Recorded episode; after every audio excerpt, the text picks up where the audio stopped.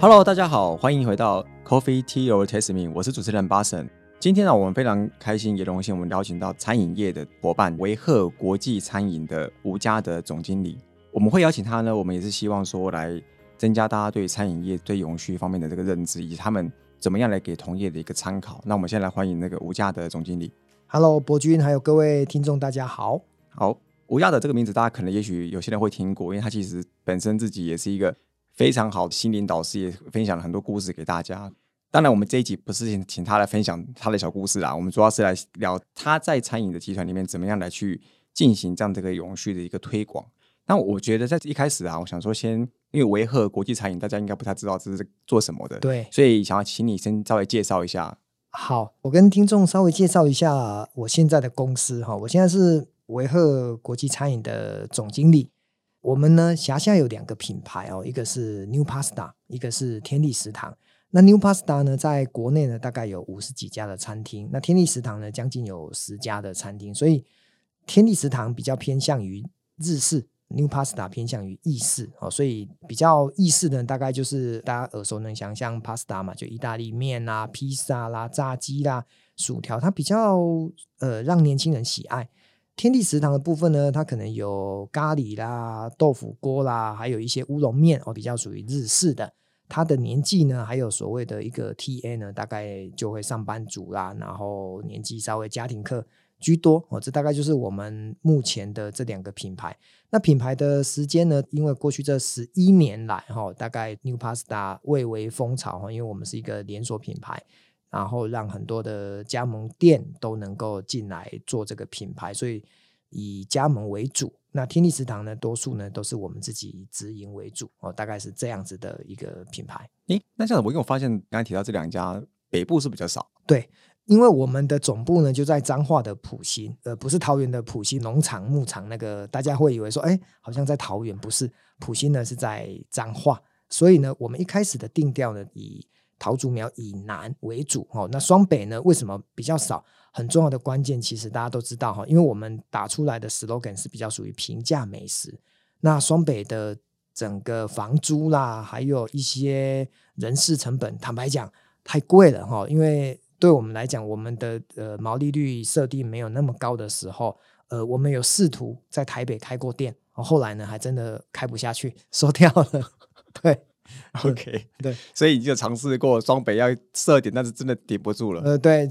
台北市没半家，新北市还有五六家。哇，所以所以真的是因为高房租真的很难，即使想要推广还推不下去。对，因为我们一开始的产品的定位就是两百多块嘛，哦，所以跟一般在台北市动辄三四百块的一个客单价。坦白讲，这个很难生存，所以还是有你们这个集团的这个你们自己的坚持，这个价位的部分。对，因为嗯，现在当然整个物价高涨，还有整个人事成本都变贵了哈。对，所以当然我们今年更发展出包括机器人所谓的一个出餐的速度，还有外带的竞争力这一块会变成是餐饮业未来的显学，因为大家都。呃，餐饮业知道哈，人不好找，然后呢，学习的内容呢要花很多时间才有办法去出一份餐，所以我们在简化这个过程当中呢，找到了我们的 know how，所以今年我们会做更多的关于用机器人取代人工，然后呢，餐点的制作变得更加的精简，让我们本来过去这十年来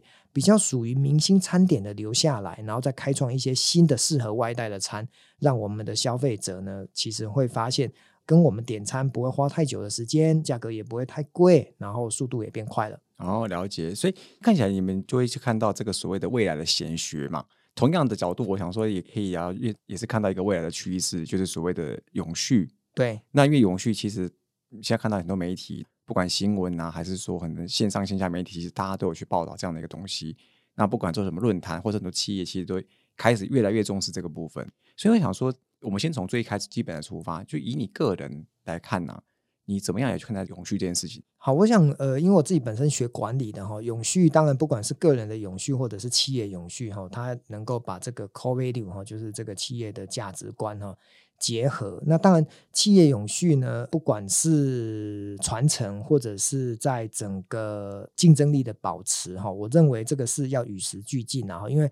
不管是法令的规范，又或者是很多的呃整个消费者现在他们想要接受的企业是什么，我觉得一定要与时俱进。所以，包括被动式的法令的规范，跟主动性的找到消费者。这都是必然的，因为我们永远都知道顾客是王道嘛，哈，所以我们要投其所好，包括你的产品的主轴，包括你的流程，包括你的品牌的价值，我认为跟永续有极大的关系。那当然，如果谈到永续，当然说不管是从环境的角度啦，员工的福利啦，又或者是很多的社会，包括照顾弱势啊，哈，就能够帮助更多人。我我觉得这个都是在企业经营里面的一个核心的理念。嗯，了解。所以，那你觉得现在这个就是在企业面呢？我们现在直接看一个总体企业的来来看好了。你觉得企业他们在看待永续这件事情，你觉得他们比较像是政府，因为他们要推动什么二零五零年净零排放，才去推动，不得不执行，有点强迫执行，还是说他们真的认知到这是一个趋势，可能自发性的去进行？因为呃，New Pasta 或者是这个天地实体，你们身为这个餐饮业里面算是。前段班，基本上你们的认知也会代表大家在中型企业、这样餐饮业的一个认知，大家的可能经营者的一个心态角度。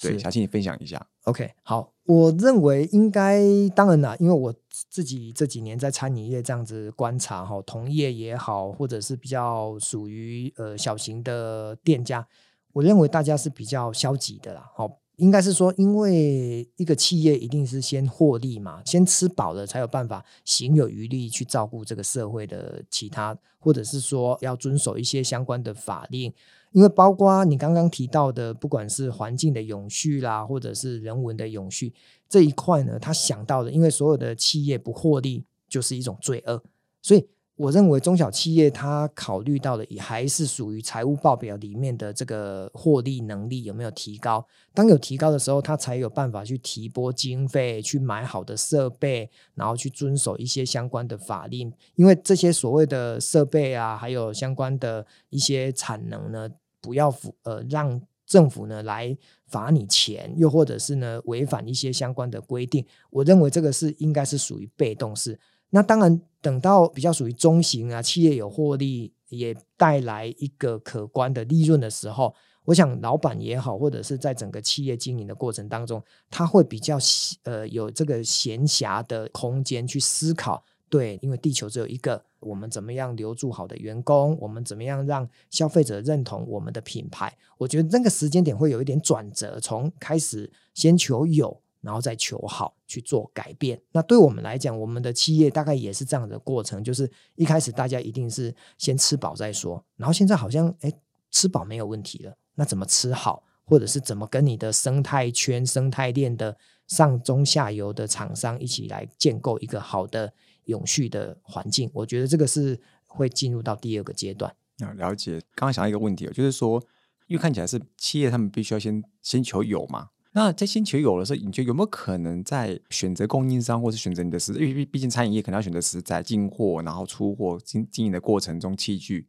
有没有可能在选择这些东西的时候，它是可以在有的过程中就已经带来一些永续的一些价值在里面的，而不用说一开始有就是最便宜，然后可能是对环境有危害的一些产品。没错，呃，其实呃讲的很好，就是我们的问题考量，我们在跟采购人员在谈所谓的供应商合作的时候。呃，我们要去房厂嘛，哦，那有没有符合卫生法令啦？有没有符合它的工厂登记啦？因为毕竟这些都是我们合作供应商一定要具备的最低的条件。所以一开始呢，我们是希望呃，就找到一个比较合乎法规，又能够，因为采购最在乎的就是品质跟价钱嘛。那你品质如果没问题，那当然就是在谈价钱。但是如果你先从价钱去跟他做谈判，那结果没有顾虑到品质的话，那可能消费者还是不买单的哈。所以我们大概一定是先求品质。那这个品质就回到刚刚主持人讲的，我们势必要符合法规。那这些法规可能是政府的法规，或者是这些企业呢大公司，它可能本来在自我要求。因为我们在房产的过程当中，很多的企业主啦，或者是在带队的人就会跟我们讲说，哎，他们已经走在法规的前面，做了很多的规范啊，包括卫生条件呐，或者是环境保护啦，或者有一些永续经营的一些指标哦，所以这个多多少少也看得出来，我们的一个 partner 供应商，他们已经有在为了取得更多他的下游的生意人的业务往来，他们会做很多的准备。所以刚刚提到一个成本、价格跟这个品质的部分呢，我在想，因为毕竟很多东西，比如说顾到品质，品质可能包含跟永续相关，那这些东西有可能因为品质高了，会稍微贵贵一点。嗯，在这样的一个组合底下，在餐饮业业子里面要怎么样去做一个平衡？因为有的时候有品质的东西需要有故事，对，那就跟你在卖的东西的时候也需要有故事。所以你觉得这样的一个成本就是叠上去啦，你们会你们会去怎么应应？好，我我觉得这个当然就是每一个企业在谈判或者是在采购过程当中，可能要拿出来的一个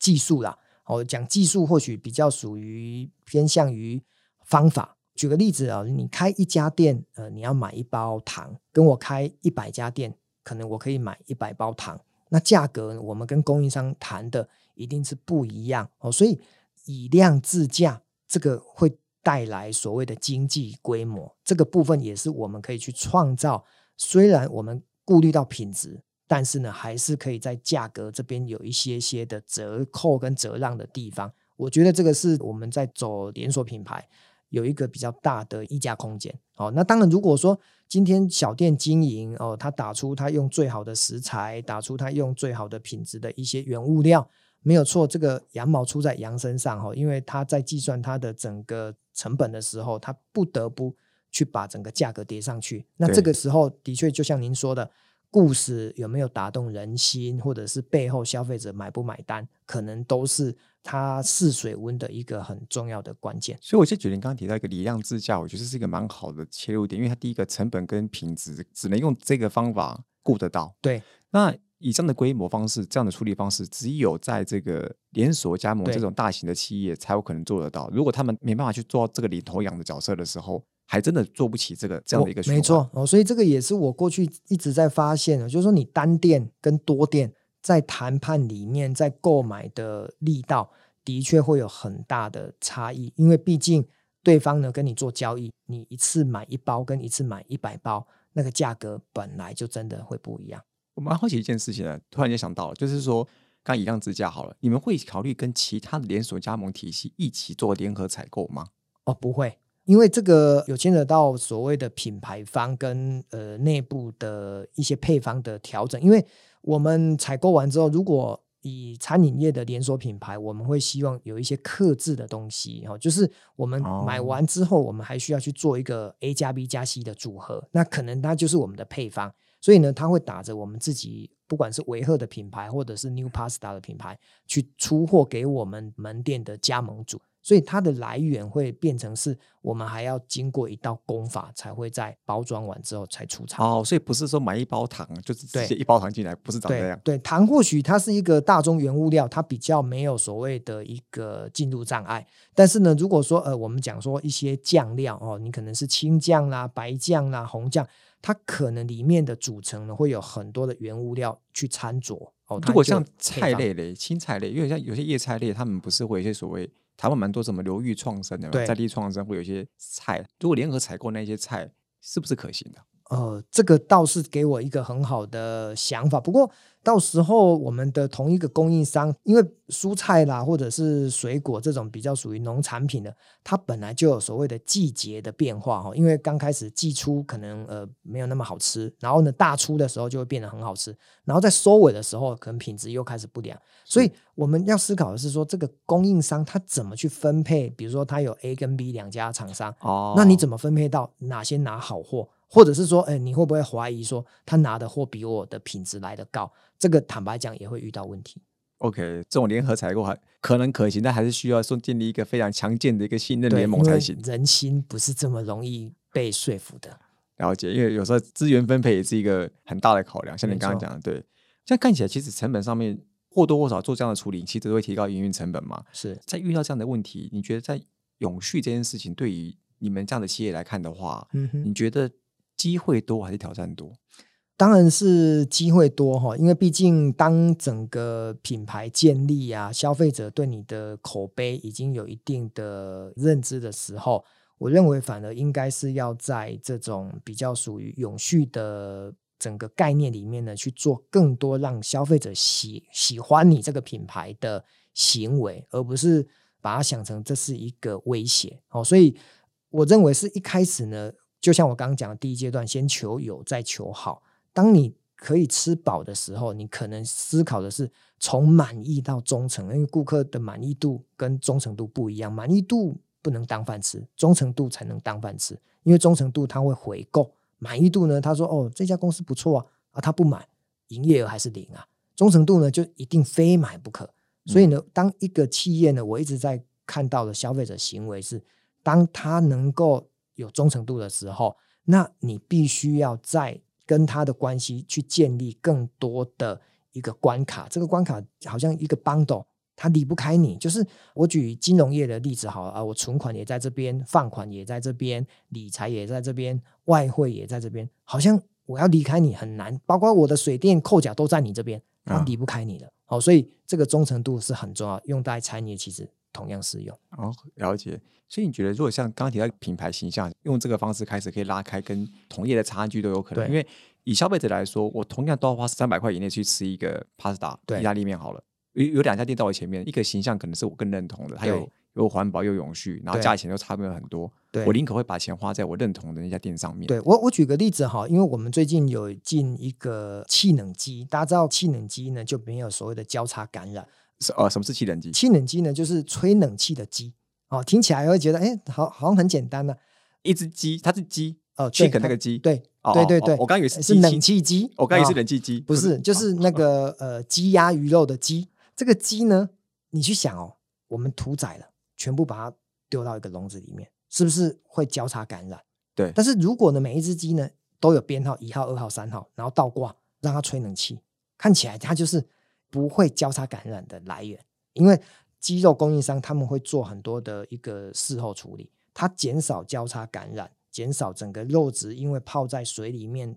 产生的品质不良的问题，所以它可以个别处理。按这个个别处理。它的成本一定比较高，可是成本比较高，它的整个口感可能让消费者吃起来就会觉得它比较喜欢，所以一开始的进货就比较贵。但是呢，我们的定价也比较贵。但是这个可以说故事的，因为消费者可能呃没差这五十块，他认为说，哎，我吃了这一餐三百块或三百五。好，三百五的是气能鸡，三百块的是一般的，可能会有交叉感染的鸡肉。嗯，那当你讲出来的时候，哎，我们又对环境产生保护，然后又对这些鸡肉的品质产生一个比较好的水准。对，那这样子的话，消费者是买单的。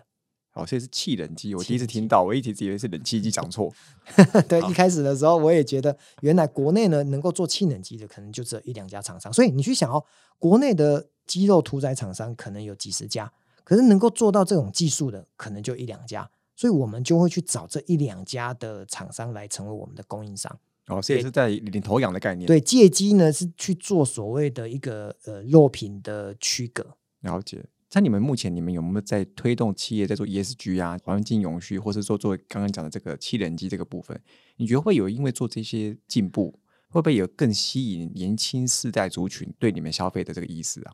呃，我觉得是会有的，但是呢，呃，可能需要包括自己品牌的曝光，也需要媒体的推波。哦，那当然，呃，公司呢在环境这一块，我认为啦哈，因为毕竟能够琢磨的不多，但是呢，反而应该是我认为可以分享两块哈。第一个就是